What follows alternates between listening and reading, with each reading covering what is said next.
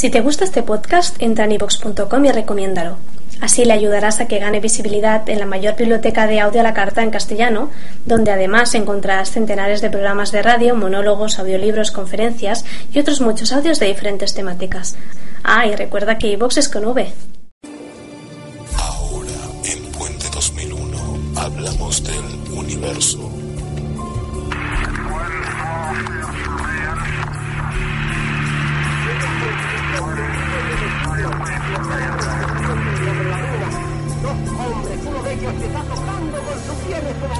Datos curiosos con Fernando Silva.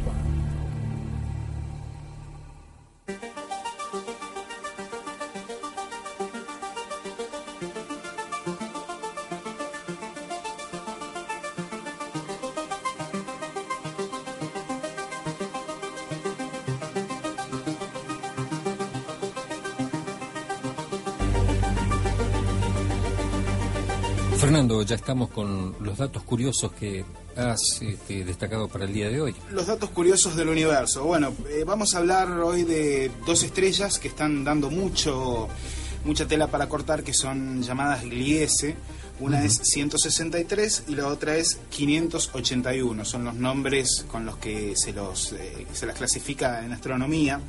¿Qué pasa con estas estrellas? Tienen planetas y los planetas que tienen están dentro del área habitable, o sea, no están ni lo suficientemente lejos como para que sean muy fríos, ni lo suficientemente cerca como para que sean demasiado calientes y no puede haber agua líquida. De hecho, podría haber agua líquida y podrían ser planetas rocosos, por lo que podrían ser muy parecidos a la Tierra. La noticia de esta semana es eh, Gliese 163c, pertenece a una de las estrellas Gliese, es un planeta que es recién descubierto y podría encajar dentro de estos planetas habitables.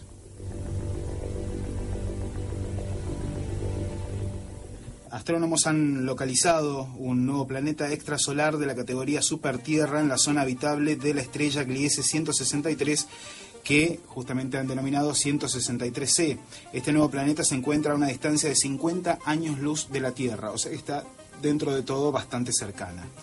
El IS 163c alarga la lista de supertierras, nombre que se le da a estos planetas que tienen la órbita dentro de la zona habitable, pero que son más grandes que nuestro planeta.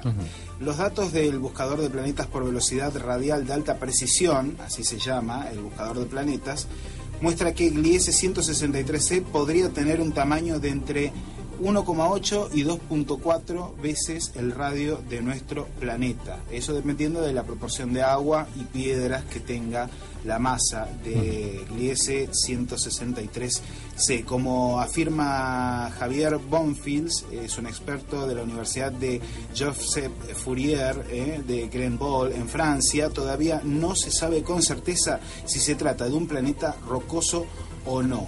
Lo que ha motivado a los científicos para clasificar definitivamente el planeta como habitable es la temperatura de su superficie, que podría ser de hasta 60 grados centígrados. Uno dice 60 grados centígrados quizás sea mucho, pero para eh, vida bacteriológica es una temperatura que incluso es muy positiva. Considerando que el agua a 60 grados centígrados sigue siendo líquida, no se evapora ni se congela, es muy probable que en Gliese 163c haya vida.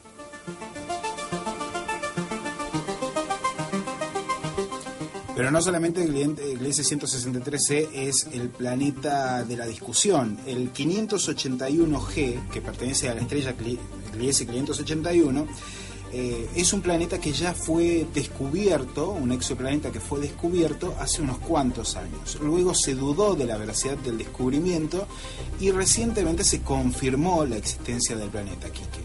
Eh, es, es, muy interesante porque este planeta es mucho más parecido a la Tierra y además podemos llegar a sospechar que no es el único en el mismo sistema planetario que podría albergar vida. Vamos a escuchar qué es lo que dicen algunos medios de comunicación internacionales acerca de Gliese 581G.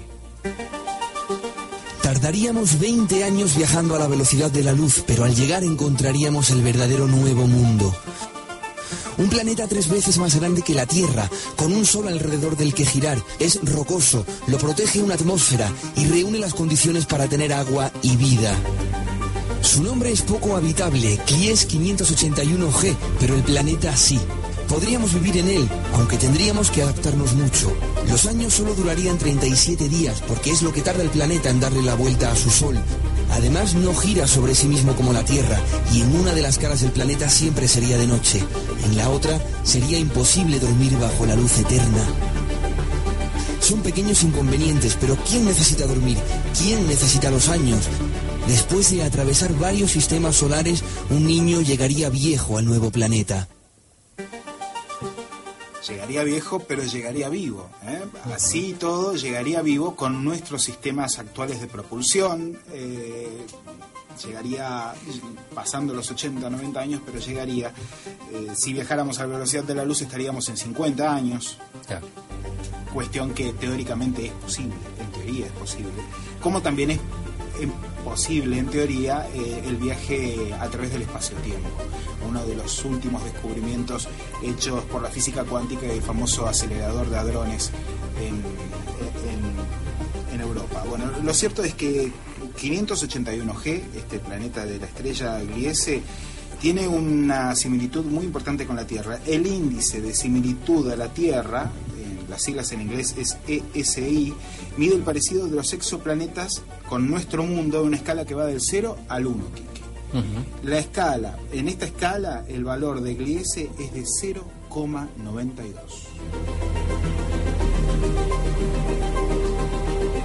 Además, hay otros cuatro planetas eh, alrededor de, de, esta estrella y Gliese 581d que es el más exterior de todos, o sea, es el más frío, también tiene un gran índice de, similitud con nuestro planeta. Así que estamos hablando en estrellas que además son muy cercanas, la posibilidad de que existan tres planetas absolutamente, eh, eh, absolutamente viables para la vida y que se suman a Kepler 22, que es el otro planeta del que también se habla como muy posible eh, candidato para albergar la vida. Conocida, digamos. Exacto, eh, albergar la vida, ya sea eh, en un futuro nuestra, que nos podamos trasladar, o la vida bacterial o desarrollada. En definitiva, estamos encontrando cada vez más planetas habitables en el espacio cercano, que eso es muy interesante.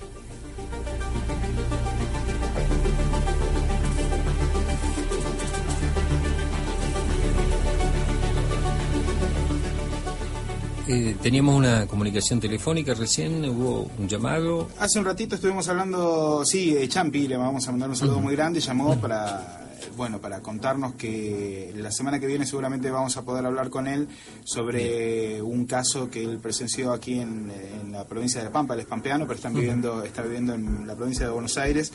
Así que bueno, para felicitarnos por el programa, nos escucha todos los jueves, un saludo muy, muy grande. También a Daniel, que está escuchando en Uruguay, bueno, y están escuchando en México, como decías, están escuchando en España, están escuchando también en eh, Venezuela, me decían hace un ratito, y en muchos puntos de la República Argentina, así que un saludo para todos los oyentes que se están comunicando. Muchísimas gracias por, por, sintonizarnos, se están comunicando por Face.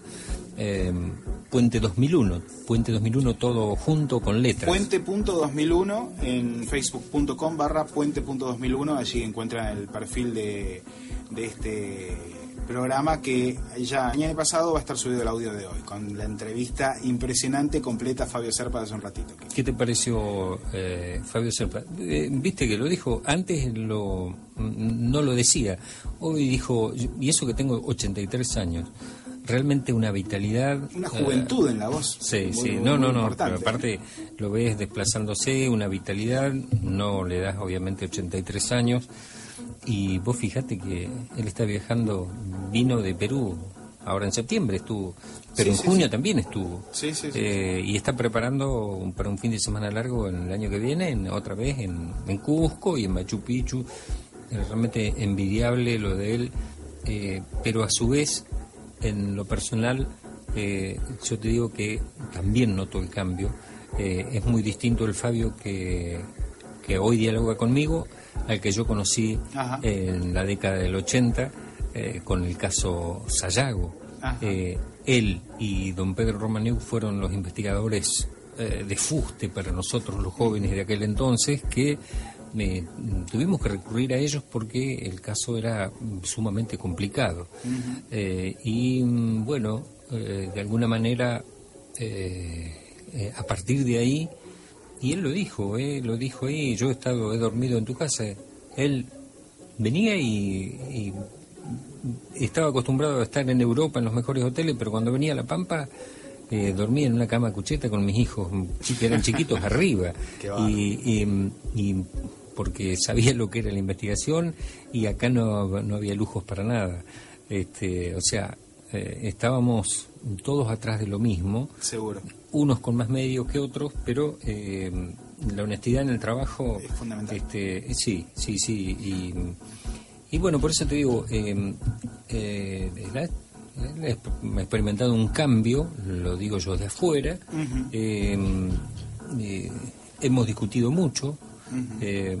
tuve la suerte de ser un joven que en aquel entonces, en la década del 80, eh, y 90 discutíamos y peleábamos por posturas, pero pero siempre con honestidad y, con humildad, que es lo que mm, lo que tenemos que tener siempre los que estamos haciendo un trabajo de investigación.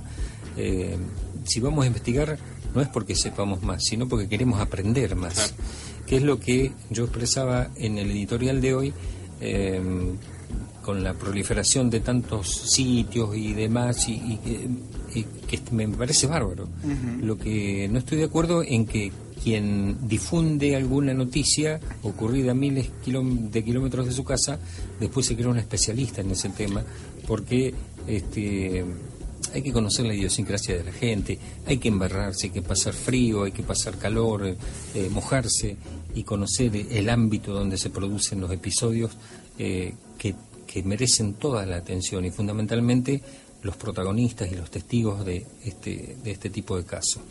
Eh, Creo que es importante lo que acabas de, remarcar, Quique, porque el investigador, el investigador de campo, que como bien decís, el que se embarra las botas y sale al ruedo a buscar el, testimonio y a conocer al a la, persona, hace un doble trabajo. Hace el trabajo periodístico correcto, que es el de ir a la fuente, buscar el, el, caso. y el lugar del hecho. Y el lugar del hecho. Y desde allí no solamente hace el trabajo periodístico completo y correcto, sino que además hace un trabajo científico. Es un trabajo de relevamiento de datos, es un de, planteo de una hipótesis, de, refutación, de, búsqueda de, datos que ayuden a, comprobar o a refutar lo que se está planteando y que desde un escritorio eh, en tu casa no podés hacer. Eh, dirán algunos, quienes me conocen, bueno, vos no podés hablar de eso, o sí puedo hablar, porque yo no me las tiro de investigador, yo no soy investigador, yo soy un escritor. Eh, soy un escritor que, que, se nutre de lo que eh, los investigadores serios eh, intentan demostrar cada día con el trabajo que hacen. ojalá pudiera irme a, todos los lugares donde quiero irme para hacer investigaciones. En algún momento de mi vida lo podré hacer. Eh, en este momento eh, me alcance me sobras con, con, colaborar eh, en la producción del programa y, sumar y, sumar lo, poquito que se puede, ¿no? Desde mi humilde punto. Por eso yo siempre cuando hablamos de investigación de campo, yo estoy circunscripto a La Pampa y de La Pampa al sur, para la Patagonia. en alguna oportunidad, en la década del 90, me invitaron a ir a investigar a Salta, y yo digo, ¿qué voy a ir a investigar a Salta los hechos de Cachi cuando eh, tengo los ovnis acá? ¿Para qué me voy a ir allá si además yo allá, mm, al margen, yo sé que es muy buena gente, eh, sería meterme en otro ámbito que no es el mío? Em, eh, no obstante, hay un tema y, es un hecho que al que hice referencia la semana pasada, es la explosión de Monte Grande, que no es mi ámbito, pero que es una deuda que tengo de conocer otros aspectos de los episodios, del episodio ocurrido ahí. Y, y de alguna manera esta semana recibí una no sé si decirle pequeña, una advertencia. Em, han, se han producido una serie de cambios en un montón de aspectos, la gente es como que no quiere hablar del tema, han habido, ha habido dinero, ha llegado dinero de algún lugar. Eh, yo hacía referencia a eso precisamente también muy por arriba, eh, pero evidentemente es real. Y es como que no se quiere hablar del, del, tema de la explosión de Montegrande, que costó la vida a una mujer, eh, que dejó nueve heridos y que causó daños en cuatro manzanas a la redonda, destrucción total de varias viviendas, vehículos. Eh, entonces, algo pasó. Sí, es el fantasma eterno de la mano desconocida que intenta echar tierra por sobre un hecho que es por demás llamativo. Eh, no es la primera vez que sucede, incluso bien Fabio Serpa lo podría decir con su libro Los verdaderos hombres de negro. Eh, no necesariamente tenemos que hablar de hombres de negro, a veces son hombres y mujeres vestidos de una forma mucho más eh, común y corriente. Convencional. Convencional, pero que de la misma forma obran para ocultar lo que sucede, para ocultar la verdad. Y en este caso, que es un caso paradigmático porque además es, la, es una de las primeras veces en las que al informe no le importa qué es lo que piensan los lugareños. Cuando uno lee los informes oficiales sobre lo que sucedió, y no, se toma en cuenta la opinión de los vecinos, eh, se toma en cuenta lo que se quiere decir desde el organismo oficial que lo que lo emite, pero no se está tomando en cuenta la opinión de la persona que vive en las manzanas circundantes, que le quedó el auto eh, adentro de, la, de donde fue el lugar de explosión, en contrario a lo que tendría que ser para una explosión, pero sí para una implosión. Hay muchos puntos que, que son muy turbios, como bien lo marcaste la semana pasada, y que se están ocultando y no es la primera vez que pasa. De todas maneras, eh, en este programa y el espíritu de no solamente del programa, sino de la publicación Puente 2001, eh, es el de, el de brindar la mayor cantidad de información a la gente y es posible que la semana que viene o en, nuestro o el otro jueves eh, tengamos algunas precisiones de gente que estuvo haciendo el trabajo de campo y que conoce el ambiente y que nos va a dar eh, algunas pautas más a tener en cuenta eh, en, esto que proponíamos la semana pasada, que es conocer la reacción de los vegetales, de los animales, eh, de, cada, de cada una de las viviendas afectadas en los alrededores de la explosión. Pero obviamente esto es un compromiso que nos queda. El contacto ya está hecho y la comunicación la vamos a tener en las próximas semanas, así que de alguna manera es generar también la expectativa en los oyentes de Puente 2001. Así que atentos a no perderse los próximos programas porque vamos a tener algunas puntas y vamos a ir tirando de esa punta para desarmar el ovillo y que se conozca la verdad sobre la explosión de Monte Grande. Los invitamos a cruzar el Puente 2001, el otro lado de lo insólito.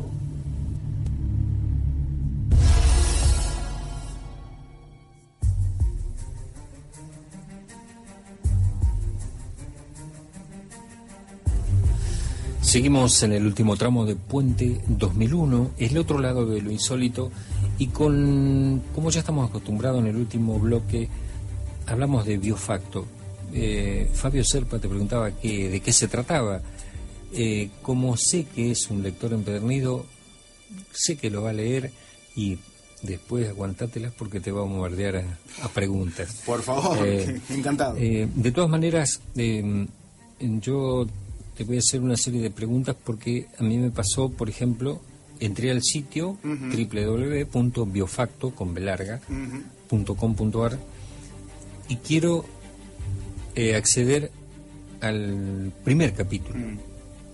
Me costó, me costó, me costó llegar, o sea, lo digo porque puede haber oyentes en este momento que les pase lo mismo que a mí y, están desorientados. Sí, voy, a, eh, voy, a, intentar hacerlo un poco más visible, porque en realidad está abajo a la derecha. Ah, este, y es, un poco complicado llegar al, a la primera, al primer, al primer capítulo para empezar desde cero, desde cero, exactamente. Este, de todas maneras, eh, lo estuve leyendo aislados y, y todos tienen tienen la coherencia de, generar la expectativa, me parece bárbaro, porque como soy ansioso no podía encontrar el primero, me leí el octavo igual. Este, pero, pero bueno. Eh, ¿Qué nos depara Biofacto esta semana? Esta semana eh, vamos a seguir adentrándonos en un tema que venimos tocando hace ya eh, dos, tres capítulos más o menos, y que tiene que ver con, dentro del universo Biofacto, tiene que ver con las actitudes de las grandes potencias frente a la posibilidad de una colonización foránea. ¿no? En este caso vamos a hablar de mucho, vamos a hablar muchísimo de la Alemania nazi, vamos a hablar del proyecto Lebensborn. Lebensborn. Es un proyecto eh, realmente lamentable, eh, implementado por Himmler, una de las manos derechas del mismo Hitler, que eh, con la organización de las SS comenzó a buscar la purificación de la raza aria, generando y creando serían burdeles donde alemanas arias que podían comprobar su ascendencia en tres generaciones y una limpieza racial, eh, podían tener hijos con oficiales de la CSS. ¿Para qué era esto? Para crear esta raza de superhombres que luego gobernarían Germania y gran parte de, de Europa, ¿no? Porque Germania pretendía ser este reinado de, mil años que, tenía propuesto eh, el Führer. Y proyectarse al mundo, obviamente. Y proyectarse al mundo. Eh, bueno, en el contexto de Biofacto, el proyecto Lebensborn tiene una, digamos que un, objetivo secreto que es intentar buscar, mediante la, la selección genética, buscar que eh, cierta parte de la población sea inmune a un virus que sería la primera etapa de la llegada de los colonizadores extraterrestres o foráneos. Este, este virus... Que ya admitían entonces la, posibilidad de que llegaran foráneos. Sí, en realidad eh, todo el tema de la, de, la de, la fundación de la CSS está muy relacionado a la Orden del Vril. La, Orden del Vril es una orden esotérica que eh, arranca eh, por el 1800 y pico, pero que toma mucha fuerza especialmente en los años 30 del siglo XX, y que eh, en, en, Alemania tenía por, por, por, cabeza a gente que estaba muy, muy, muy cerca de Hitler. la orden del Vril, como bien digo, e, era una orden esotérica que luego se potenció con la inserción de sus enseñanzas dentro de las SS. Eh, dentro de, de, la élite del partido de nazi. ¿eh? Eh, bueno, justamente la Orden del Vril, una de las cosas que intentaba dejar asentada era que tenían contacto con seres de otros planetas. Estos seres de otros planetas eran nada más ni nada menos que los arios originales, los arios que habían dado origen a, la, a, nuestra especie en este planeta hace miles, millones de años y que de alguna forma seguían en contacto con ellos porque se consideraban los elegidos, los elegidos para eh, reflotar la raza aria, que sería la raza primigenia, y que casualmente, o no, no eh, tendría su origen en en la zona germánica, sino en el Tíbet. Por eso los nazis hicieron tantas exploraciones en el Tíbet eh, buscando esta raza originaria o primigenia que sería la raza aria y que vendría del Tíbet, no necesariamente de, la zona germánica. Exacto.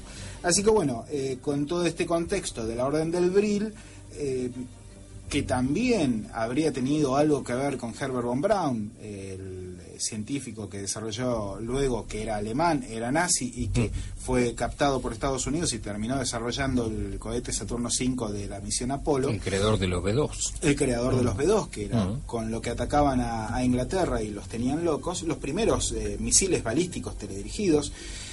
Eh, él, como ya dije en otra edición de Puente 2001, decía que había estado en contacto con seres de, otra tierra y bueno, se intenta eh, digamos, vamos a ponerlo simple, ¿no? En estos capítulos, poner como que los nazis, advertidos por estos seres eh, de apariencia aria, eh, comenzaron a gestar un plan eh, biotecnológico, porque de eso trata Biofacto, de biotecnología, un plan de contingencia para evitar que la colonización prospere en los años venideros. Y estamos ah. hablando de estos años. Eh, como si en, los 30 y los 40 hubieran desarrollado un plan de contingencia eh, a su manera, para estos tiempos, sin contar las herramientas biotecnológicas que, con las que contamos hoy.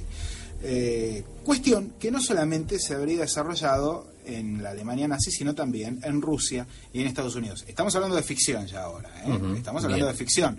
Estamos usando eh, ciertos aspectos de la realidad para crear un desarrollo de ficción que es este en el cual existe un objetivo secreto de, de la selección genética aria para evitar una colonización en realidad eh, todos sabemos que los objetivos eran mucho menos loables y que tenían que ver con una creencia de que había una superioridad por sobre el resto de los seres humanos y, bueno y eso eh, justificaba para ellos las barbaridades que hacían en los campos de concentración y con la mitad de Europa. Pero bueno esa es otra historia está bien pero bueno es un buen adelanto para eh, los seguidores de Biofacto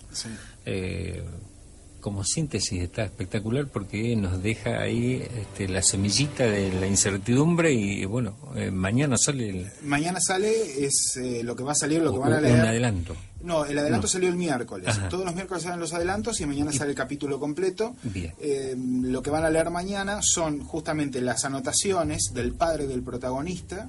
Son unas anotaciones que él deja, porque era periodista, es una investigación, deja una carpeta con esta investigación a un amigo de él que este amigo se ha incorporado en la, en la novela hace poco, desde el inicio de la segunda etapa de la saga, y bueno, recupera estos, estos escritos y se pone a leerlos. Y lo que él lee es lo que nosotros vamos a leer mañana con la investigación completa del padre del protagonista sobre esta etapa de la Alemania nazi.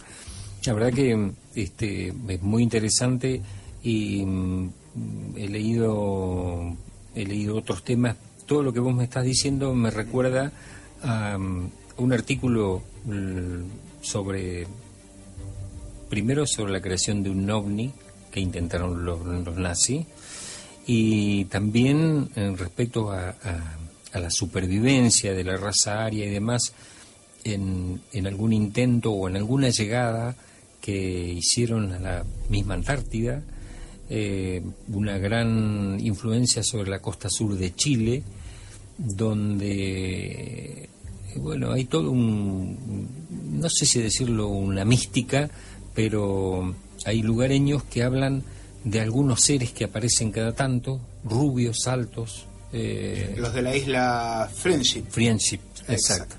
Este, y sobre mm, lo que me habló bastante eh, mi amigo desaparecido el año pasado, don Jorge Anfrun Dumont, que estuvo recorriendo la zona en en unas chalupas que cuando él me contaba que tenían que estar cuatro o cinco horas en el mar con el mar embravecido y esas chalupas que se levantan y caen y vuelven y, y este realmente yo pero cómo y vos sí eh, tenés que estar dispuesto a eso este, para llegar a alguna de esas islas donde él recogió estas historias. Muy muy interesantes. Voy a ver si puedo eh, rescatar alguno de sus escritos porque merecen ser este, merecen ser este, recordados eh, sobre todo por el trabajo de investigación que, que, realizó Jorge. Podemos organizar para el jueves que viene eh, el material de, de, Jorge, por un lado, y yo puedo traer material sobre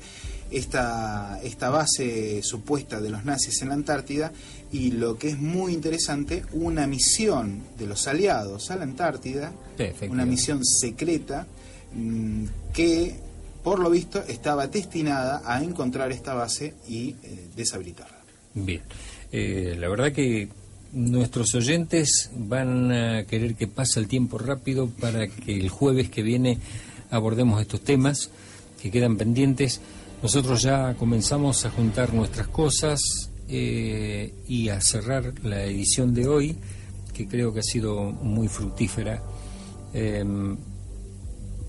Nos despedimos quienes compartimos estas dos horas, Nico del control técnico, Fernando Silva en la producción y en la conducción quien les habla, eh, Quique Mario. Nos despedimos hasta el próximo jueves a las 22 cuando esta música nos convoque. Así llegamos al final de nuestro recorrido por el puente 2001 el otro lado de lo insólito. Nos reencontramos el próximo jueves a las 22, cuando la música que nos identifica nos invita a trascender entre el espacio y el tiempo. A través del puente 2001.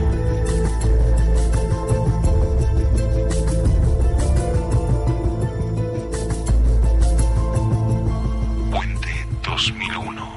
El otro lado de lo insólito.